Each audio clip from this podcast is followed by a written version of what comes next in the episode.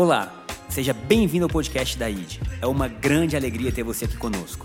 Que essa mensagem, onde nós compartilhamos o Evangelho, possa entrar no mais profundo do seu coração e gerar mudanças em sua vida. Um grande abraço. Vamos à mensagem. E hoje nós vamos continuar falando da obra da cruz, mas de uma outra ótica. Então a gente não vai falar da, do tema pela cruz. O nome da palavra hoje é 30 quilômetros. E eu queria que você falasse isso: 30 quilômetros. Do fato à fé. 30 quilômetros que nos removem da realidade para aquilo que Deus tem para nós. Então eu fiquei pensando muito sobre o que aconteceu depois da cruz. Eu me lembrei dos dois discípulos que estavam a caminho de Emaús. Olha como quem é crente já há um tempo sabe dos dois discípulos a caminho de Emaús. E a gente vai mergulhar nessa história, e eu quero que você abra o seu coração, porque Deus vai falar profundamente com você e vai te trazer revelação. Mas domingo passado a gente começou falando sobre o que você faria se você tivesse todo o poder. E é importante a gente pensar nisso. Porque se todo o poder te fosse dado e toda a capacidade de realizar algo te fosse dado, o que, que você faria? Você tem autoridade, você tem recurso, você tem força e você tem ideias para realizar o que você quiser. O que, que você faria? Jesus, a gente viu domingo passado, sabendo que tudo tinha sido dado a ele, tirou sua capa, simbolizava autoridade, lugar, status, lugar de honra, se vestiu de uma toalha e lavou os pés dos discípulos, mostrando o coração de Deus, que mesmo tendo todo o poder, se inclina para abençoar aqueles que Ele ama. A cruz mostra que Deus, tendo toda a autoridade, não usa a autoridade de outra forma a não ser em amor. Quando Jesus lava os pés dos discípulos, ele estava mostrando que todo o poder é utilizado por Deus para de, redefinir a história humana. Depois disso, a gente viu que a cruz, ela também é a sabedoria de Deus. Quem lembra disso? Sabedoria de Deus. Salomão falou assim: Olha, jovem, você que está crescendo, que ainda tem um futuro pela frente, pega toda a sua força e busca sabedoria. Posso ouvir um amém? Ele fala assim: vai nas praças, grita por ela, corre atrás dela, gasta o seu dinheiro, busca sabedoria, sabedoria, sabedoria. Por quê? Porque o momento que você achar sabedoria, todo o resto você vai encontrar. E ele chega a, a dizer o seguinte: que a vida é feita de muitas coisas, mas vaidade, vaidade, tudo é vaidade. E só o que pode nos trazer para fora desse ciclo é um encontro verdadeiro com Deus. Quando nós pensamos então em buscar sabedoria, porque a sabedoria é o que vai manter um relacionamento de pé, um casamento de pé, a sabedoria é o que vai te dar capacidade para administrar recursos, a sabedoria é o que vai fazer você poder vivenciar o que Deus tem para você. Se a sabedoria é a cruz, a gente precisa estudar o que aconteceu na cruz. Quanto mais a gente estudar o que aconteceu na cruz, mais sabedoria a gente vai ter para a vida. E o último ponto do domingo passado, a gente falou sobre um plano de longo alcance. E a gente leu Efésios capítulo 1 na versão A Mensagem, que dizia que antes da fundação do mundo, antes de Deus colocar os fundamentos do mundo, Deus pensava em você. Gente, isso é maravilhoso demais. Está na Bíblia. Porque assim, é muito bom para ser verdade, né? Você fala, caramba, como assim? Antes de Deus criar, então, a natureza, o sol, a lua, o jardim, Deus pensava em mim, é, e Deus tinha prazer em pensar você. O que Paulo fala que foi um plano de longo alcance, desde antes do mundo até 2023. Aleluia. Então, quando a gente entende isso, a gente fala, cara, que coisa maravilhosa. E hoje nós vamos então estudar a vida desses dois homens e o que eles estavam passando a caminho de Emaús. Então, quando você lê um texto na Bíblia, é interessante você pensar qual era a realidade deles, o que, que eles estavam passando naquele momento, o que eles estavam sentindo. Então, Jesus tinha acabado de ser crucificado. E você já passou um tempo significante com alguém muito legal? Gente, eu vou orar para Deus dar amigo melhor para vocês, gente. Né? Você está com uma pessoa muito legal e você fala assim, cara, essa pessoa é demais. Você imaginou passar três anos e meio com Jesus? Meu irmão, deve ter sido algo assim que impossível de descrever. Você está perto de uma pessoa poderosa, que tem todo o poder, poder para curar lepra. Você está andando na rua, tem um leproso que ninguém podia se aproximar do leproso. Na medicina daquela época dizia, meu irmão, lepra, foge dela, porque se pegar lepra, então um leproso ficava em outra cidade. Um dia você está andando e tem um leproso, todo mundo, ai Jesus, Já viu aquele negócio? A pessoa começa a espirrar e todo mundo fala, tá amarrado. Bota os anjos, é só um espirro, né? Mas ninguém quer o tal do vírus. Agora não, Jesus vê um leproso, e o leproso fala assim: Mestre, se você quiser, pode impurificar. Ele fala: Eu quero. E toca o leproso. E agora não é a lepra que vem para Jesus, é a cura que vai para o leproso. Eu fico pensando, cara, o que eles devem ter vivido é assim, fora do normal. E eu ainda penso que eles criaram uma amizade, porque Jesus falou assim: Eu vos chamo amigo. E amigo é diferente. Porque amigo brinca. Não é, gente? Quanto mais intimidade, mais história você vai ouvir. Tem gente que fala, dê dinheiro a alguém, mas não dê intimidade, não é isso? Porque eu fico imaginando as histórias que Jesus devia contar para eles. Cara, Jesus tinha toda a sabedoria de tudo. E aí agora, esses homens estão diante da cruz. E o que, é ruim da cruz? Tudo. Porque a pessoa que eles mais amaram está totalmente desfigurada na cruz. Eles viveram isso, eles passaram isso. De forma que Isaías 53 fala assim: que Deus pegou os pecados de toda a humanidade e se vingou. Então presta bem atenção, irmãos, você é um cristão, Deus não quer se vingar das pessoas matando pessoas. Deus se vinga das pessoas no seu filho Jesus. Olha que coisa louca. É o que Isaías está dizendo. A vingança de Deus foi levada em Cristo Jesus na cruz. E depois que foi levada lá, a vingança de Deus na gente é a gente se converter. Um amém. Vocês são maus, vocês querem que o cara pague, né? Deus vai punir. Deus está dizendo, tá bom, vou levar para a igreja, ele vai mudar, ele vai ter a vida transformada, porque essa é a vingança de Deus. Mas Isaías 53 mostra um pouco do aspecto da cruz. Ele fala assim: na cruz não existia nele beleza alguma, ou formosura alguma. Isaías está tendo uma visão, Isaías viveu antes de Jesus e está tendo uma visão do que ia acontecer. Ele fala: a cena era tão feia que a gente virou a cabeça. Você já viu quando tem um ser humano passando por dor que você fala, não quero ver? E fala que as pessoas viravam a cabeça porque Jesus estava todo desfigurado naquela cruz. Agora, não era só um amigo, para eles era a esperança. A esperança de Deus voltar a viver com os seres humanos, a esperança da restauração de Israel. Jesus era muito mais do que um ser humano, era o Messias para eles. E eles criam nisso, tanto é que eram discípulos de Jesus. Mas agora você já imaginou? Dizem que a cabeça de Jesus tinha o tamanho de duas, de tão inchado que estava, o seu corpo dilacerado. Meu Deus do céu, sangue, tudo ali acontecendo, sem força alguma. Isso é terrível. E eles veem isso acontecendo, eles veem Jesus entregando seu espírito, e se passam três dias.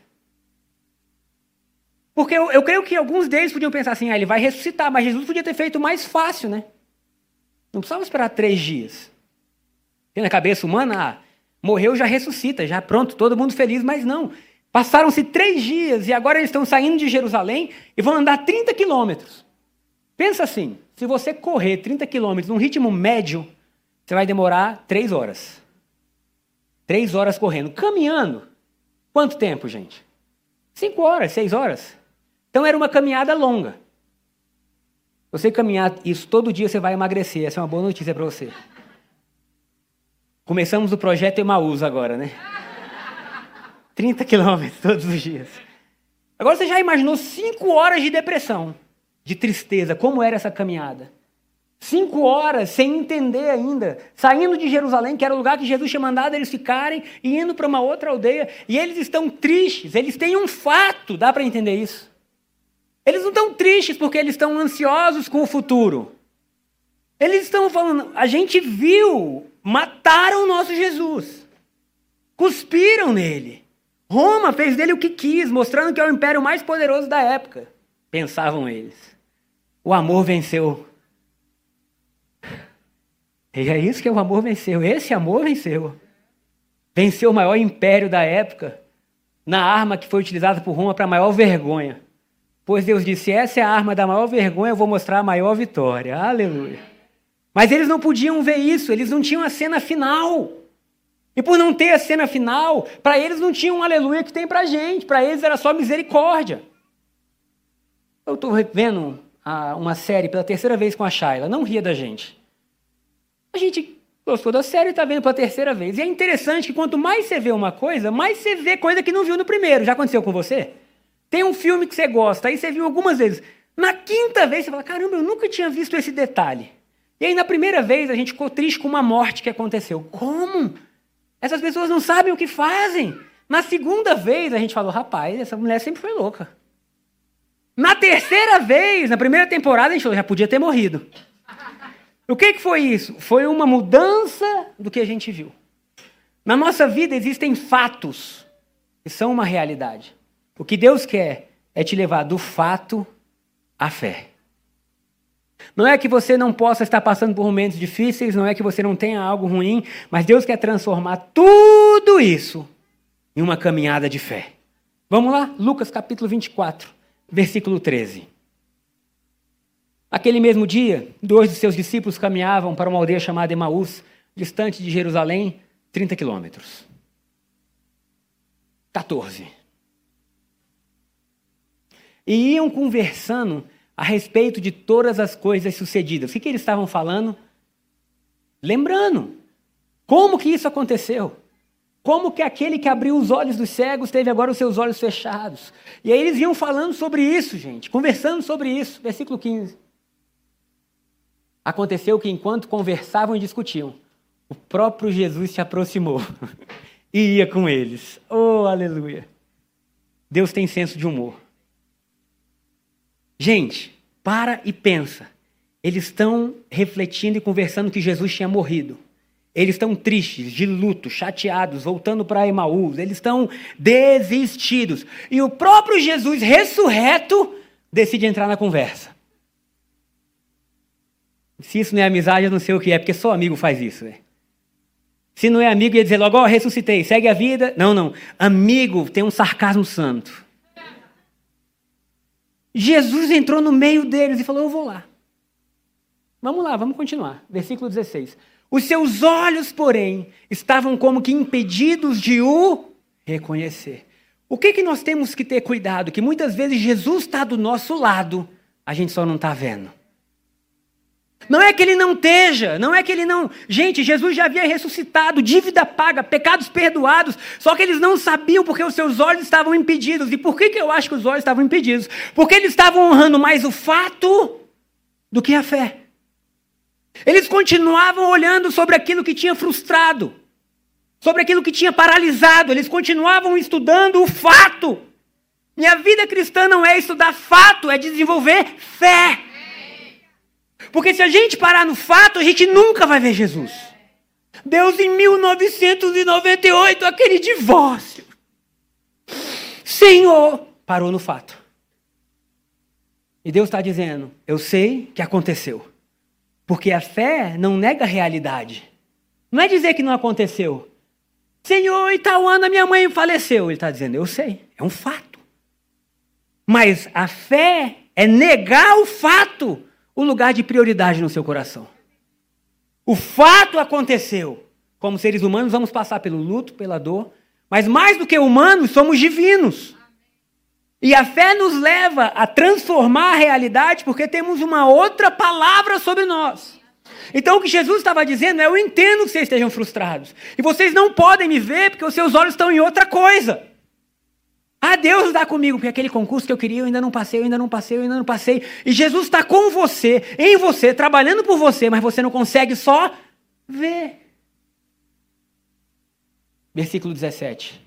Então lhes perguntou Jesus: Que é isso que vos preocupa? E de que ides tratando à medida que caminham? E eles pararam entristecidos. Está vendo como Jesus tem senso de humor? Cara, tem hora que Jesus, ele deixa. Que ele podia falar assim: Eu sei, eu sei o que passa dentro do teu coração. Antes que a palavra chegue à boca, eu já conheço. Ele sabe, não sabe? Ele não sabia o que eles estavam falando, mas ele queria ouvir. E aí eles ficam entristecidos. Vamos lá para o versículo 18. Um, porém, chamado Cleopas, respondeu dizendo: És o único, porventura, que, tendo estado em Jerusalém, ignora as ocorrências desses últimos dias? Tem ideia que às vezes o que você fala com Deus não é razoável? Tem ideia? Você é o único que estava em Jerusalém e não sabe o que aconteceu? Deus, o tempo está passando. Deus, você não está vendo o que está acontecendo comigo? Quantas vezes eu fiz oração burra na minha vida? Que, que é oração burra? É você pegar a sua circunstância e achar que Deus não está vendo. Como se Deus, só na sua vida, tivesse tornado cego. Que eu tenho certeza que Deus não está vendo. E eles estão falando para Jesus que tinha sofrido. Você é o único que não sabe. Queridos, Deus está sobre o tempo. Deus não está no tempo. Ele criou o tempo com os dedos, ele é eterno. E aí você vai dizer, mas eu sou passageiro. E eu quero que Deus faça agora. E Deus está dizendo: o teu agora não muda quem eu sou. Porque muito mais do que te abençoar agora, eu quero te transformar para a eternidade. Porque o nosso agora, às vezes, é só egoísmo. Eu quero hoje, eu quero agora. Eu falei um dia desses, não lembra onde? Que às vezes a gente parece criança pequena. Os pais vão saber. E esse culto é o que mais tem filho pequeno. Aleluia. Vocês são férteis. Que tem de criança, gente. Os professores amam. E aí as crianças assim, você vai, aí de manhã você faz o melhor café, prepara, aí você vai no parque de diversão, aí você leva na Disney do dia, volta no mesmo dia. Você fez tudo! Chegou a noite, ela queria um picolé, um maldito picolé. E aí você não deu o picolé porque está tarde. E a criança acabou de sair de uma dor de garganta, sei lá. E agora ela se joga no chão e fala: Que pai horrível! Eu só queria um picolé! Vocês não têm capacidade de me amar! E aí você para e fala: Meu Deus, não é possível que ela não tenha visto o dia inteiro. Sai da criança com você e vê você e Deus. Hum. Eu fiz tantas coisas, mas eu queria isso. E Deus está dizendo: será que Ele não vê que desde o dia que Ele nasceu, a minha presença está cuidando? Será que Ele não vê quantos milagres, quantos sinais? Deus. E aí o que acontece? É só que os nossos olhos estão impedidos. Será que você ignora o que aconteceu nos últimos dias? A resposta é não, Deus não ignora, mas Deus não atua como você quer. Versículo 19. Ele lhe perguntou: Quais? Eu amo Jesus. Jesus não está nem aí, gente. Quais? Porque, enfim, vamos continuar que a gente precisa correr.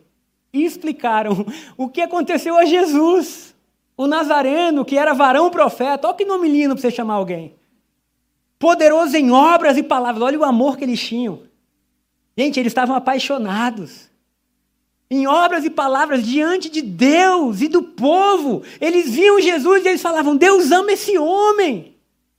Como que você não sabe o que aconteceu com ele? E como os principais sacerdotes e as nossas autoridades o entregaram para ser condenado à morte e o crucificaram. Não foi só morte, foi morte de cruz. Versículo 21. Ora, olha a esperança frustrada. Porque o que é a frustração? Você tem uma expectativa que não se realiza. Ora, nós esperávamos que fosse ele quem havia de redimir a Israel. A gente esperava que ele fosse a esperança do mundo. Mas depois de tudo isso, já é o terceiro dia desde que tais coisas sucederam. A pergunta é: não seria mais fácil Jesus morrer, entregar o Espírito na cruz e na própria cruz ressuscitar? Ah, não vou fazer vocês esperarem, não, tá? Porque três dias de luto é tempo demais. Ele podia ter falado: não, nessa noite eu já. Não, Deus tem o tempo dele. E eles estão dizendo, já tem três dias, porque qualquer esperança que a gente tivesse que ele iria ressuscitar, o tempo passou. Agora presta atenção nisso. Olha isso, gente. Porque Deus está o tempo inteiro dando sinais para a gente crer. É verdade também que algumas mulheres. Por que mulher? Porque mulher é curioso. Bicho curioso é mulher. Algumas mulheres das que. Shaila, shh, das que conosco. das que conosco estavam, nos surpreenderam. Mulher é isso, mulher o tempo inteiro surpreende. Elas nos surpreenderam por quê? Porque no meio do nosso luto, elas se recusaram a só ficar chorando. É. Porque ao mesmo tempo que elas surpreendem, elas são ativas, elas querem servir, ou não é? E elas pensaram, vamos até o túmulo, porque se Jesus está morto há três dias, a gente vai cuidar dele morto. E elas saíram de madrugada e foram até o túmulo, nenhum homem foi. E não achando o corpo de Jesus, ô oh glória, voltaram dizendo terem uma visão de anjos, os quais afirmam que ele vive. Amém pra gente, para eles falaram, piraram, o luto deixou essas mulheres malucas. Eles não acreditaram. Agora, gente, para um pouco. Você já imaginou? Mulher, quando está feliz, ninguém segura. Não é? Gente, mulher, ah, amiga, fala e fala e fala e fala, você não sabe o que aconteceu. É quase uma língua estranha. Me escuta e para um, você não sabe o que aconteceu. Deus, é igual a mulher samaritana. Jesus mudou a sorte dela, ela voltou na cidade levou a cidade toda. Isso é uma mulher descontrolada. Descontrolada em amor. Descontrolada em fé. Descontrolada em dizer isso aconteceu comigo. Ele sabia o meu passado, ele sabia que eu tive vários maridos. Ele não levou isso em conta, ele me amou no meu pior momento. E ele disse ser o Messias, vocês precisam vir. E ela levou a cidade. Você já imaginou essas mulheres tendo ido até o túmulo, visto o anjo, e o anjo falando, ele não está aqui porque ele vive. Como que elas voltaram? Os caras todos chorando e ela, pode parar de chorar! Ele vive! E eu imagino os caras, caramba, gente, calma. E eles estavam no meio, eles estavam no meio desse tumulto. Então, eles falam assim, de fato, alguns dos nossos foram ao sepulcro e verificaram a exatidão do que disseram as mulheres, mas não viram. Versículo seguinte. Então lhes disse Jesus: honécios e tardos de coração. Eu quero só mudar um pouco essa versão, porque tem gente que pode achar que nécio é honesto. Hum, que palavra bonita, obrigado, Jesus.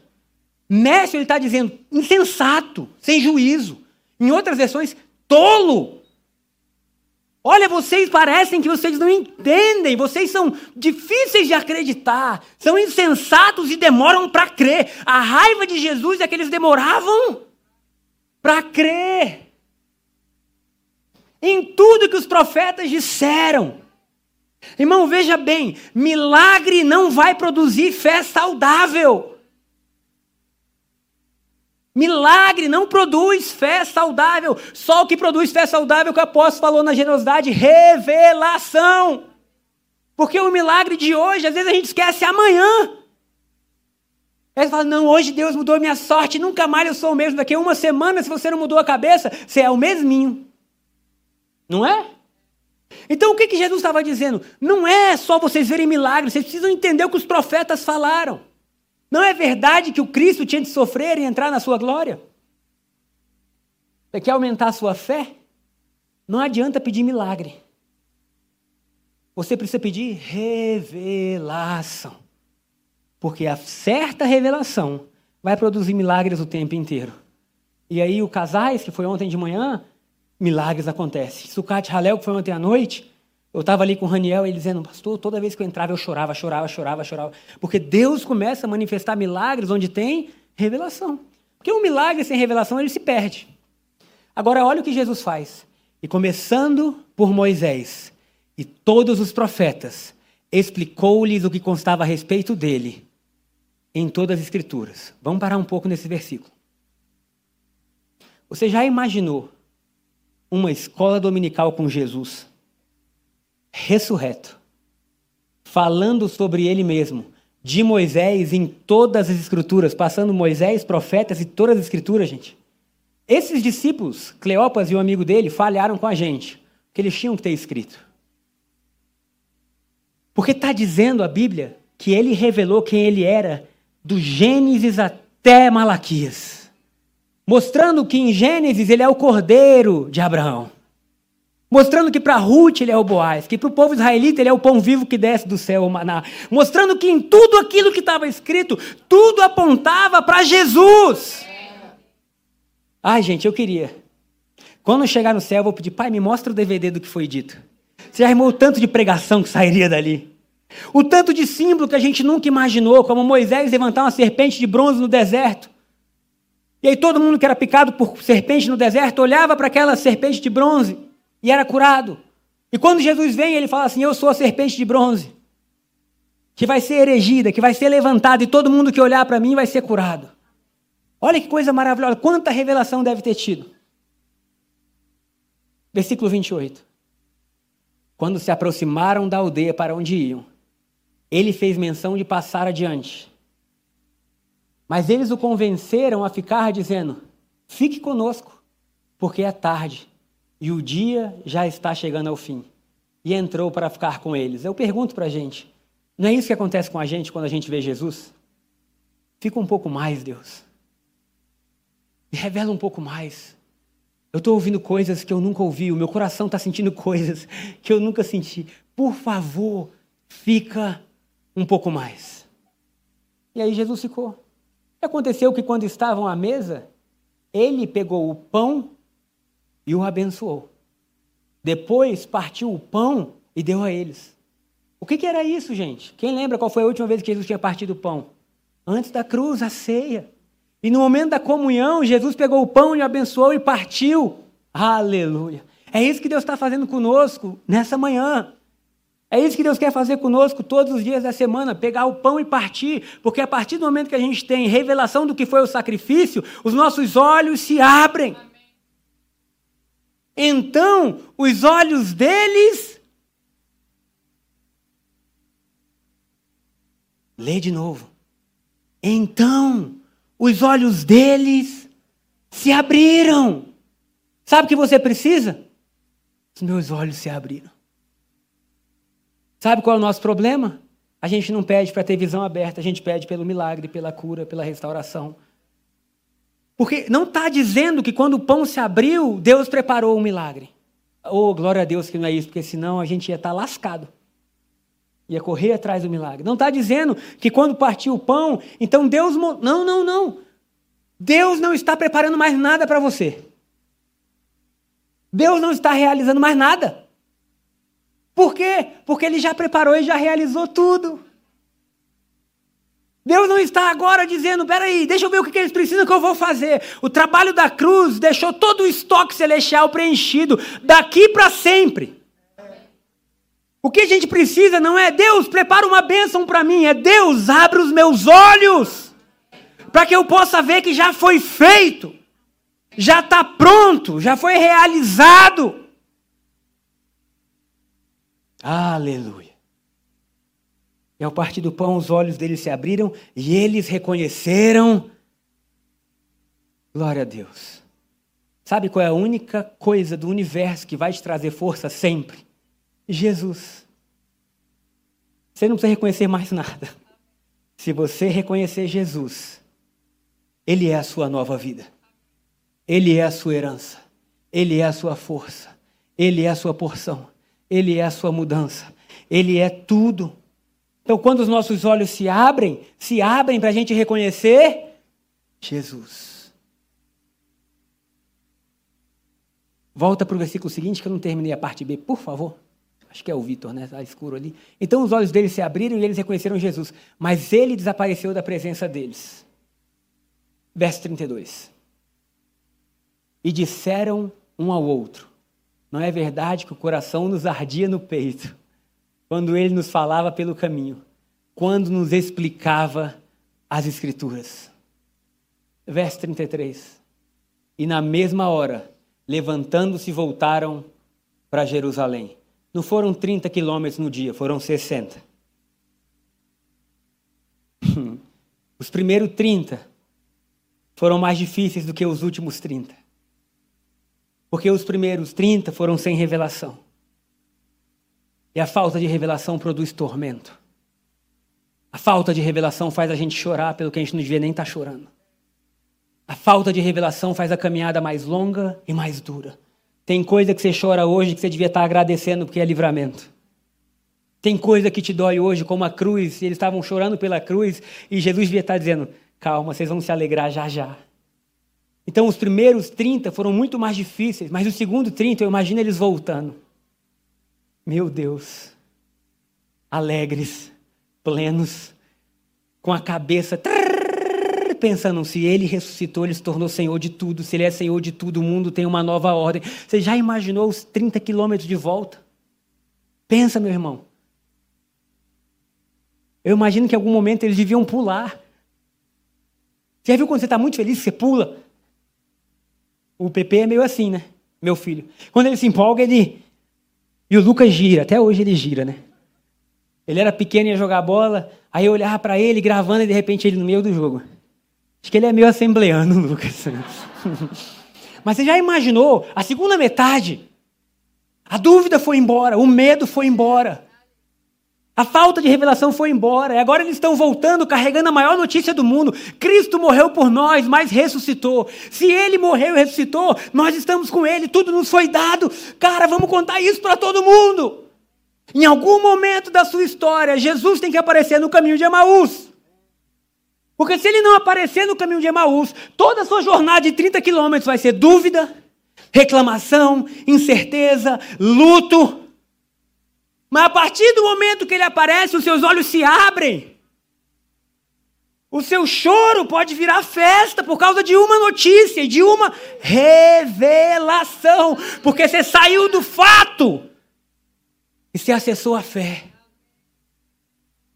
Aleluia. Quero declarar que essa é a sua jornada daqui para frente.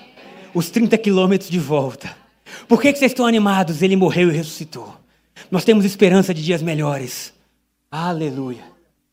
E na mesma hora, levantando-se, voltaram para Jerusalém, onde acharam reunidos onze outros com eles. Agora, olha que legal.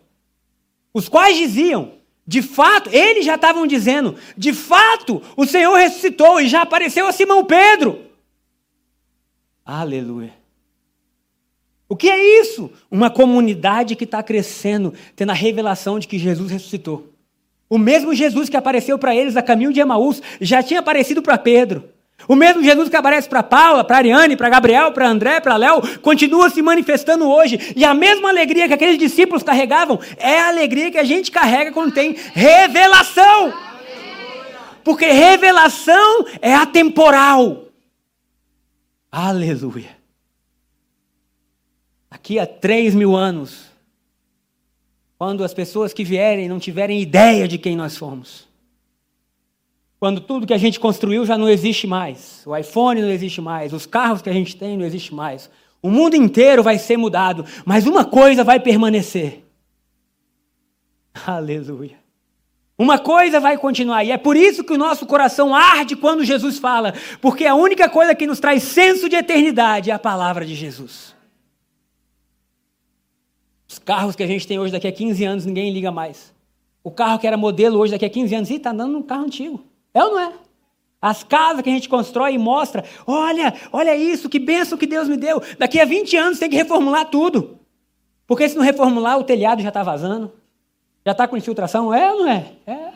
Porque tudo que a gente tem aqui embaixo é apenas fato, é passageiro. Mas quando a gente encontra com Cristo, a gente se encontra com algo que é eterno.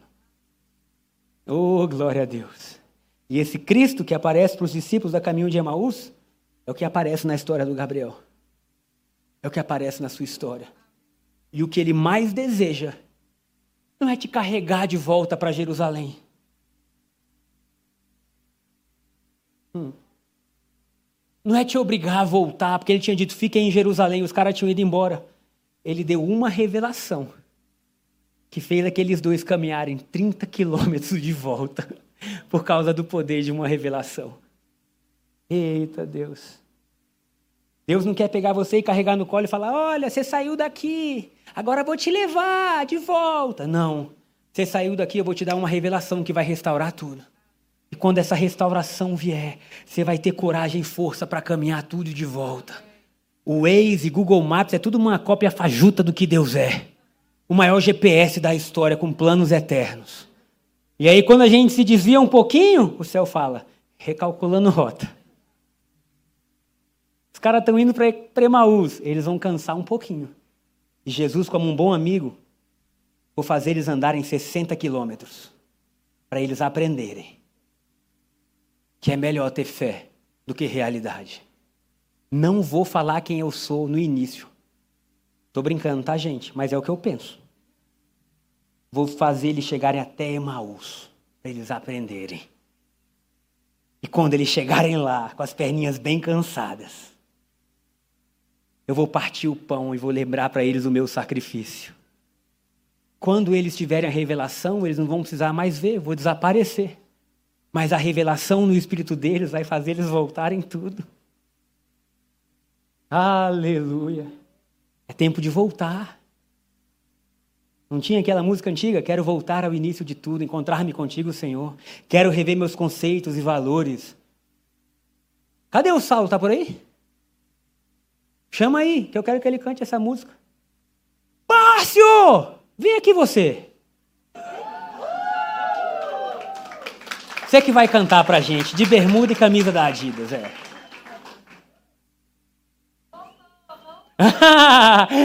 Não foi proposital. Bem-vindo de volta. Você consegue cantar? Só uma música, depois você sai. Fica à vontade. Você entende disso melhor do que eu. Mas assim, quero voltar ao início, encontrar-me contigo, Senhor. Vou regressar ao caminho. Irmãos, a nossa vida inteira com Deus é fruto de uma revelação que a gente tem. Se falta revelação na sua vida, falta tudo. Mas o nosso bom Jesus, creia nisso, é aquele que aparece no caminho de Emaús. Eu não sei quais eram os fatos e a realidade que podia estar fazendo seu coração triste, mas eu tenho uma boa notícia. Deus está te levando do fato para a fé. Você quer cantar essa ou você quer cantar outra? Canta o que está no seu coração. Que tal, hein? Sim. Ele está dizendo sim. Pega o violão e toca. Canta o que você quiser. Qual música que você quer cantar? É essa que você vai cantar. É essa. Pode ser. Coloque-se de pé no seu lugar.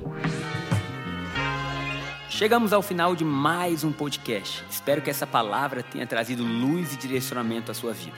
Caso você queira nos acompanhar mais de perto, baixe o nosso aplicativo ID Online. Também nos siga nas redes sociais, arroba ID Brasília, para saber tudo o que está acontecendo. Um grande abraço, nos vemos em breve.